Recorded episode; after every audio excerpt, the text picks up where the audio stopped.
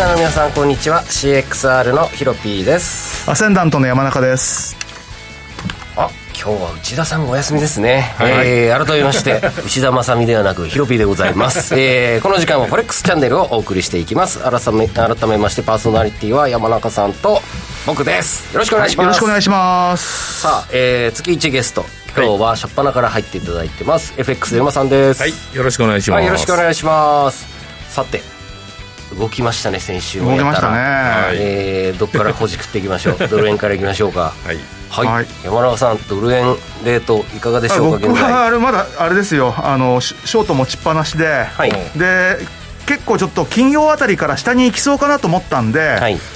えー、当初の予定では3円50でロングにひっくり返すっていうのをやめてまだショート持ったままです、はいなんかさっきからニョキニョキとそうなんですよ。ちょっとやっぱり当初の予定を変えるのはよくないなという感じですよね114円を再度追い込みかけてえー、98銭ぐらいまで追い込んだんですね、まあ、まあ、ただ、まあ、コストはまだ全然上なんでね、はいはいはい、ただあの、結構ストップが僕、あの70ぐらいにいったら切るって言ったじゃないですか、うんはい、71にストップ置いてたら、はい、あと2銭でしたよ、あらまあ、セーフですね、ギリギリセーフでっていう感じで、はい、えー、まあそんな感じですが、僕は変わらず、クロス円をロングして、えー、1回、先週後半手締まってですね、で金曜日だけ調整狙いのショート狙ったんですでその後またひっくり返して、まあ、結局先週と似たようなポジションを取っている状況です。馬さんいかがですか最近は？最近というか、はい、まあ僕はね本当に驚くほどね前回出させていただいた時まだ109円台でしたから、うん、もう本当にねあれよあれよと上げましたよね、はい、でもこのあの山中先生がねストップロス置かれてるぐらいで僕打ったんですおお素晴らしいじゃないですか。あのでもまあそんなに持ってなくてやっぱり114円割れないぐらいでちょっと盛り口あってその後また落ちた落ちてからはまあ買いかなと思って。はい。まあ、要はもう2段階も3段階も上で推移してる形なんで、はい、まあ、ちょっともう僕は伸ばせるターンじゃないかなと正直思ってて、まあ、ただね、あのまあ、2017年とか2018年の月足、週足レベルの高値を抜けていくか、うんまあ、トランプさんの後のね118円っていうのはやっぱり意識されると思うんで、うん、抜けていけば、うん、まあそれこにすごく浅い損切りを置いて逆張りショートはまあありかなとはやっぱりちょっと思ってますね、今結構いくつかの通貨ペア月足のターニングポイント付近ですもんね。あそうですよね、ね。はい、なので結構面白い、えー、局面なのかなと思います、はい、はい、さてじゃあですねまあ引き続きこの後詳しくお話聞いていきたいと思います、えー、この番組は YouTube ライブでも同時配信しています。同時、えー、動画配信についてはラジオ日経番組サイトからご覧いただけます。番組番組ホームページからは随時質問などを受け付けてますので、えー、内田さんではなく今日は僕が回答しますので、えー、どしどしご質問、えー、寄せてください、えー、それでは番組始めていきましょう、えー、この番組は forex.com の提供でお送りします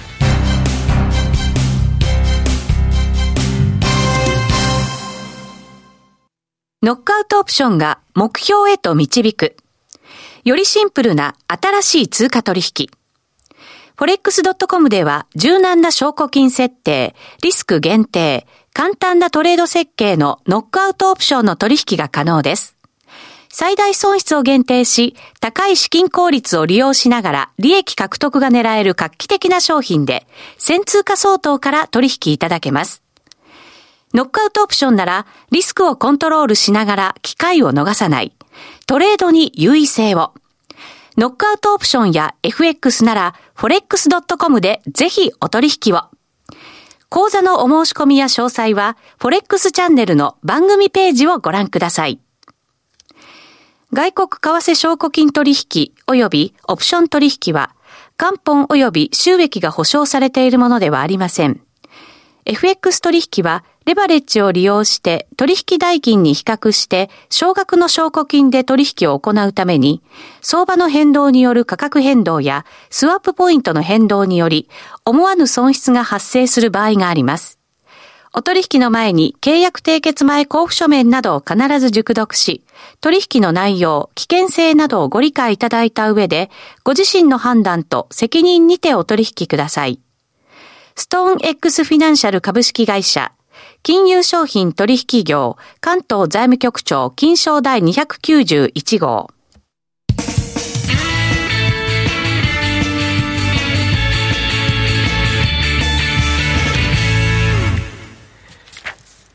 はい、えー、ここからはですね、直近のマーケットのお話を根掘り葉掘り聞いていくんですが、はい、なんと今、プ、プスッとドル円が急騰して、はいはい、山田さん、114円あっさり乗せてきましたが、ね、10銭急騰しましたよ、今。まあ、日経が強いんですよね、今日。あそうでしたか、はい、日経、あ日経ごめんなさい、全然見てなかった5、600円多分上がってるあそうですか、そうですか、まあ、ちょっとあの静岡のね、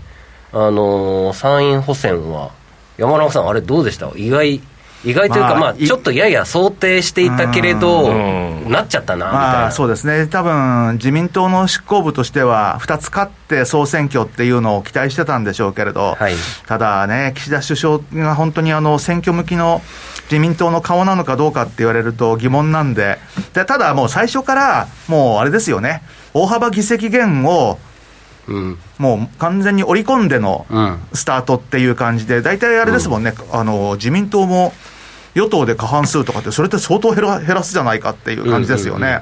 だって、過半数って、今の状況から考えたら、めちゃくちゃ減らしますからね。あれ、いくつですか？あれってだって、460何議席でしたっけ、あの衆議院って、だから半分っていうことになると230、230で240ないわけですよね。で、今までだって、あれですよね、200、80? 80か90そうでしょ、はい、それから比べたら、それっていうのは、平気でもう5、60議席減るのが当然みたいなところからの始まりなんで、うん、相当ハードル下げちゃってるなっていう感じなんで、うん、だから逆にあの今回、静岡で負けても、個人的には驚かなかったですね。あそうですか、うん、ただあの、週明け、まあ、それでもって日経平均とか、まあ、先物が若干低いところから始まったけれど、すぐ戻しちゃいましたよね。だからまあ、すぐ戻したっていうのがイコール、やっぱりある程度、まあ、そんなもんだろうっていうところだったんじゃないですかね。うんうんえー、465議席ですね、うん、のうち、まあ、過半数なので233を取ればいいわけなんですが、うん、えー、これは、この間僕、YouTube の動画で、まあ、コメントしたんですが、ちょっと最,、まあ、最近ではないですけど、ここ数年、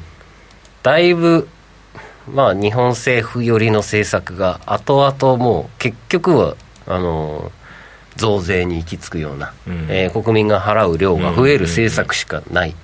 えまあ、その中でコロナが来て、えー、皆さん嫌気をさしているような、うん、はいえー、感じなのかなと思っていてこのストレスがどれだけ溜まっているのか、まあ、この選挙で現れるかなと思ってますと、はいはい、でさらに、まあ、やっぱりやりたい放題させないためにもあのー、まあ、やっぱりね、自民党が勝つと株とか日本経済は上向くのが一応大前提にあるので、まあ、それはそれで全然ウェルカムなんですけれども、やりたい放題されないがためにも、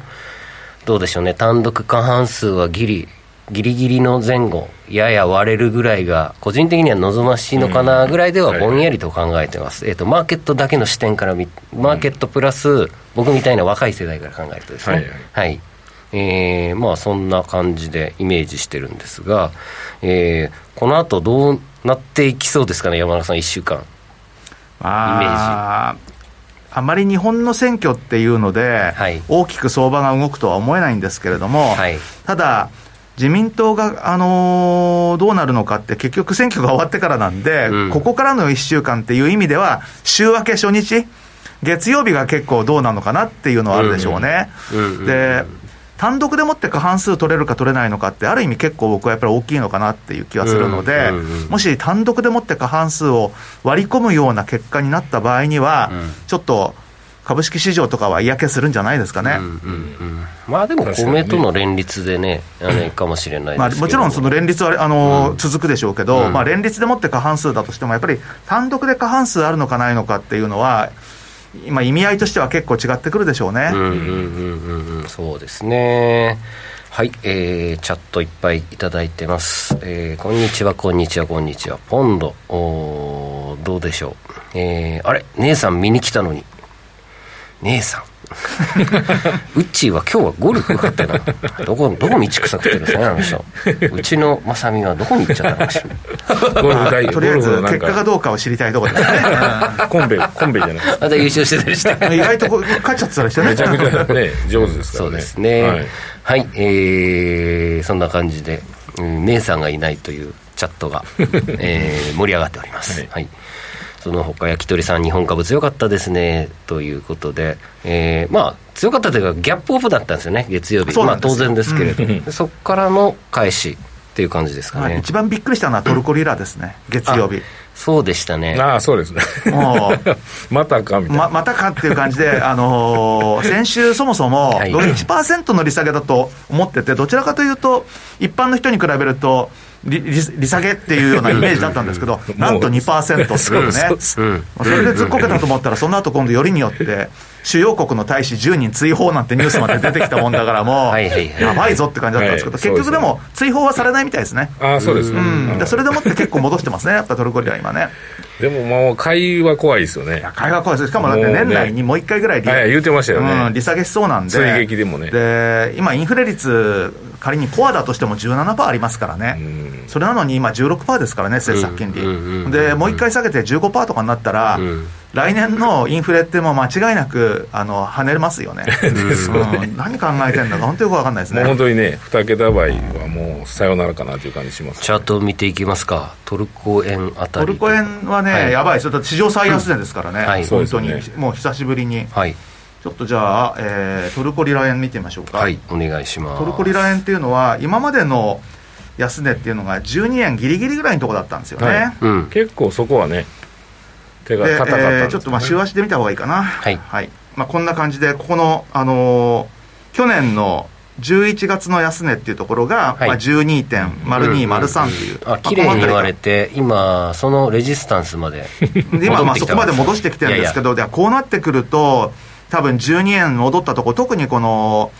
今年の、まあ、5月ぐらいのところの安値、うん、この辺りを先週大きく抜け、うん、で、まあ、今週ちょっと戻してるんですけど、うん、あここ12.30レベルとかね、ここは相当戻り売りが出てくるでしょうね。本当にそう思いますね、うん、結構強気で売っていくんじゃないかなと思いますけど。マイナススワップで負けるか。ただそうそう、まあね、やっぱりなんだかんだ言って、金利差が16%あるってでかいですからね。でかいですからね。16%っていうことは、だって1割以上ですからね、ちょっとやそっとあの 下がっても追いつかないですよ、短期決戦でちょっと仕掛けて、スプレッド分も奪えるぐらいやらないとだから多分先週、あの売りで仕掛けた人が、もうみんな週明けにリグったっていうのが、今のこの結果の動きですよね。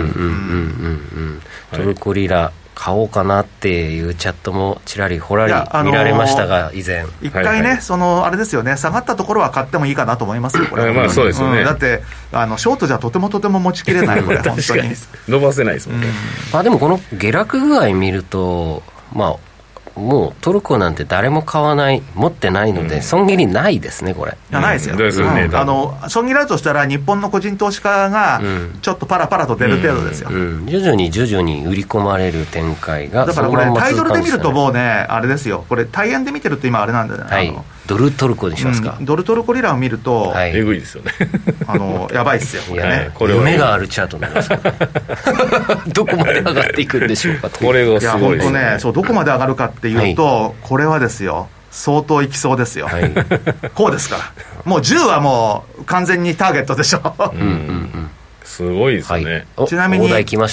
直近の高値っていうのはこれ9.8485、はいがまあ10ですよね、やっぱね。はい。うん、これでノックアウトオプションあったら面白いですね。多分ないですよね。ちょっとあの、リリースリスクがありますね。はい、そうですよね。はい、そんな状況ですね。ちなみに僕が初めてドルトルクを触った時は1.5とか1.6でした。はい。だいぶ昔ですが。えー、当然ロングで狙ってきましたが、えー、大きくいただいた覚えがありますでもまあヒロピーが始めたということはそんな昔でもないわけですよね、そうですね。2000、多分最初に触ったのが2013か14年頃ですね、その時ですよ。これ1.6とか1.7ぐらいですよねこれ、まさに。それ何年ぐらいですか？だから2013年。あほらほら。もうこの辺ですね、うん。でそこからですね2も超えて2.7ぐらいまで引っ張ったんですよロング、うんうん、えっ、ー、となんとかつつまんでった感じですこの頃はでもそれでもまだ緩やかな上昇だったんですけども、ね、いやでも倍ですよ。2018年ぐらいからおかしくなっちゃいました、これ完全にね、はい。そうですね。これって何ピップって言うんだろうってすごく疑問に思いましたもん、うん、1000か2000かみたいなはい。えー、トルコリラで引っ張りすぎですね。はい。次行きましょう。えー、こんにちは、こんにちは。久しぶりに生で見ます。えー、雪の江さんです。えー、ポンドとか出てました？えー、っとですね、最初に通貨ペアをいただいたら、岐阜の雑巾さん、ポンドドル微妙な位置にいるように見えますが、うんうん、上でしょうか？はてな。えー、その他焼き鳥さんがその後、えー、ここ最近お世話にしかいじってませんロングそこそこ取れてますということで、うんうん、僕と一緒ですね。通貨狙ってるのは、えーと、ポンドドル。ポンドドルとりあえず今冷やしで出してますよ。冷やしですね。はい。はい、高値を切り下げる動きなんですよね、あそうですね、で直近10月はただの上昇トレンド、うんそうなんです。ところがこれね意外とねレジスタンスが綺麗なんですよ。はい、平行チャンネルとかなんかに、まあ、そこのとりあえずここの直近のね、はい、7月高値と9月高値を結ぶところまで行ききらないで反落してるっていう感じですよね、今ね。なるほど。その上値どれぐらいですかプライス的に？はい。ああその上値のその加減の加減じゃないや。ここの、はい、ここの水準ですか、はい、1.39ぐらいか。3850ぐらい。3850ぐらいか、まだまだ距離がありますねそうですね。うん。とあ3850か残り75ぐらいか。狙いなくもないような気がします、うん、4時間足落としてみましょうか、はい、4時間足だともう直近少し下落してますから、うん。こんな感じですよ。抜けてきそうな感じですね上に。今度は僕買い目線なんであれですがさあ今度は結構今ちょっといろいろとニュースが出てきてるのが気になってて。ちょっとコロナがね。あのあとはその EU との間での問題っていうのがちょうど先週言ってて、先々週出たニュースとしては EU 側がその北アイルランドと南アイルランドとの間の物流に関しての国境問題を、まあ、少し緩和する用意があると、えいうような発言をしたらイギリスが先週ブレグジットの協定を破棄する用意があるっていう 結構過激でしたよね。過激なんですけど、ただこれっていうのは、すみません、知らなかったです、あ、そうですあのイギリスって、あれですよ、北朝鮮と同じなんですよ。脅かしといて、情報をさらに引き出そうみたいなね、もう本当にあのこれは北朝鮮から学んだ戦法かっていうような。でも全然マーケット反応しませんでしたよね。全く反応しない。だから逆にちょっと一体どうなってんのかなってね。無視、無視、無視。あの、ついに無視されちゃったっていうね。楽天さんとかでもね、結構バーンと出てまあれですよ。あの、北朝鮮がミサイル飛ばしても無視されるレベルですね。まあ本当にそうですよね。本当に。本当に。折り込み済み。折り込み済みってやつです。何の交渉やね。はい。えー、僕ち、えー、ちなみに私の直近のトレードが、はい、えー、ニュージー円のコアポジションだけまだ持ってます。ニュージーランド円ですね。はい、そうですね、はい、結構持ってまこんな感じですよ。はい。これはまたねでもこうアノマリー的にはまだまだね、うんあれですもんね。随分上がってちょっと下げたってことですね、そうですね。77円の20ぐらいから持ってるロングポジションと追加で入れたのが80.80ぐらいだったかな、うん、で、えー、その後82円から落ちてきたところをあやばいと思いまして、えー、先週末ですねほぼ。木曜日か金曜日に1回80.80の方ポジション手締まってえー、四隅してますと、うん、でその他動いてるよねそうですね。あとこれ横のあのグリッドが50銭刻みですからね、はい、結構な動きですよこれ本当に、うん、はい、えー、今は、えー、コアポジションは440ぐらいかな含み益。円売りと重なったからねぐんぐんぐんと乗りましたね。そうでその他5ドル円、カナダ円を今持っております、うん、あと、ついにようやく皆さんにご報告、えー、5ドル乳児、ようやく昨晩飲んできました。だいぶ引っ張った。ちょっと見てみましょうか。はい、5ドル乳児からいきますか。やるやる詐欺を4回ぐらいやってまいりましたが、ついに私。どっちも買われてますもんね。いや、そうなんですけれども、ね、まあ、この間のフォレックススペシャルウィークの 石原さんの、えー、教えを、守ってですね あの最初乳児9月から10月にかけて乳児から動き出すぞと、うんうんうん、その後一歩遅れていつも5ドルがロングになると。なるほど。でそれがまあ10月後半から11月。大体年によって違うけれど大体そんなもんよというふうに教えてもらったので、うん、えー、まあ、乳児今持ってますから、まあ、ちょっとヘッジの意味も込めて、えー、オージー乳児をロングしてしばらく1か月ぐらい持ってみようかなという魂胆です。で、えーまあ、その後なんか12月、11月後半からはユーロドルのロングやって教えてくれたので、うん、その予定です。私直近の、直近のトレードは全部石原さんのコピーです。なるほど、なるほど。えー、宣言通りでございます。すね、はい。でも確かに年末方向でユーロドル上がる傾向あるもんね。うんうんそうなんですよね。で、えっ、ー、と、この OG ニュージーはですね、まあ、1.60超えを狙ったトレードをしようかなと。で、だいぶ底堅くなってきたので、えー、まあ、ストップはこの1.30とか1.0250ぐらいの、だいぶ200ぐらい距離を置いて、150、200距離を置いて、あ、ちなみにエントリーしたのがちょうど75とか76ぐらいですね。うん、なので、えー、まあ、同じコストぐらい、えー、やや気持ち含み損ですね。で1.60以上を狙って、まあ、できたら1.70狙い、え1.07ですね、うん、を狙ったトレードを12月まで引っ張ってみたいなと。で意外とリスクオフになると OG 乳児って買われやすいので、うん、えー、まあ、そっちにも対応した保険のエントリーでございます。はい、はい。最近本当にそんな感じですね、うん。う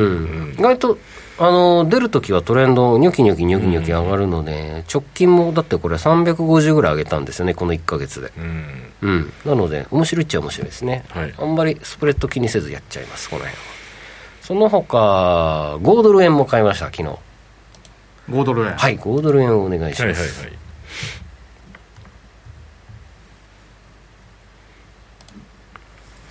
はい、うんえー、こちらはですね、81円の956、96ぐらいからね、えー、ロングして、ちょっと含み益っていう感じですね。はい。まあ、えー、直近、先週の相場、えー、トレード外況は以上でございます。はい。はい。えー、その他、馬さん、いかがでしたでしょうかね？はい、僕はね、まあ、ユーロドルも一旦上昇かなと思ったんですけど、1.17はやっぱり重たいのかなと思ってたので、まあ、1回1.16の、まあ、600、700ぐらいで売り入って、うん、まあ、でもね、1.16も割れるかなというね、うん、まあ、そんな感じだったんですけど、はい、昨日結構強く落ちちゃいまして、うんうん、まあ、結果的には僕、リグってからも結構40ピプスぐらいであと落ちましたね、結構意外でしたけども。はい、まあまあまあ、でもね、ボラが全然ないんですよね、ユーロドルが。うん、1日あたりの運動量が全然なくて、うん、まあ、ちょっとドル円と逆転しちゃってる感じ、ね、ドルストおとなしいですもんね。そうなんですよ。だからまあ、やっぱり円主体で動いてるのかなっていう感じがちょっとしますよね、気になるのは。で、まあ、あの、今週月末ですよね。で、そのまま、えー、まあ、木曜日に、木曜日に ECB の、まあ、理事会と、まあ、ラガルドさんの発言がちょっと気になるところで、まあ、ユーロがまたどう動くかな。で、えー、っと、まあ、月始めの来週ですよね。うん、まあ、あの、ごとびの、えー、あ、ごとびじゃないわ、えー、月始めがあって、まあ、その後、2日でしたっけね、うん、えっと、FOMC があって、うん、FOMC が終わってから雇用統計があるんで、うん、まあ、ちょっと11月の1週目は目が離せないなっていう感じはしてますけど、はい。はい、えーと、この後また深読みで、えー、馬さんの戦略伺っていきたいと思いますが、えー、一度お知らせは、えー、挟みます。以上ウィークリーマーケットストラテジーでした。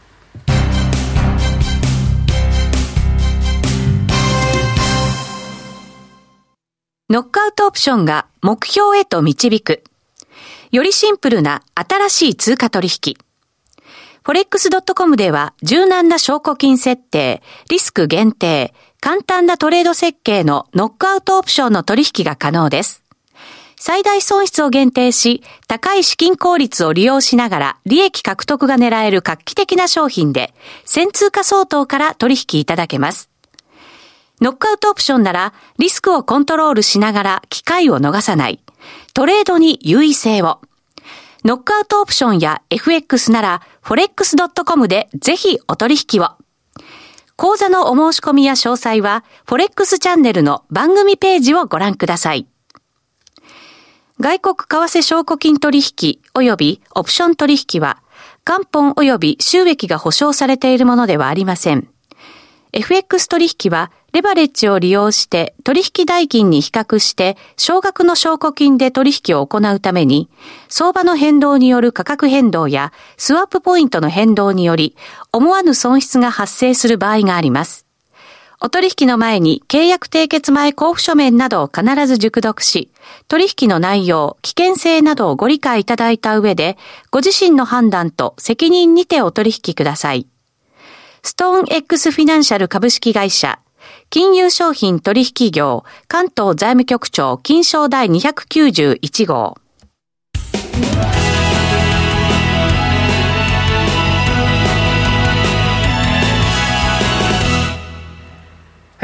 さて、ここからはフォレックスラウンジのコーナーです。えー、今週の戦略ですね。えー、はい、先週の皆さん反省は一言ずついただきました。今週の作戦を、うん、えー、根掘り葉掘り聞いていきましょう。はい、えー、じゃあ、そのまま続きで、馬さん、はい、今週の狙いはどう狙っていきましょう？そうですね、あの先ほどの続きで、やっぱりユーロドルがその、まあ、ECB の理事会でしっかり動いてくるのかな、特にまあラガルドさんの発言、うん、まあ、前回からこう、ラガルドさん、すごく期待されてたけども、結構ネガティブ、ネガティブというか、はい、まあ、あのハト派というか。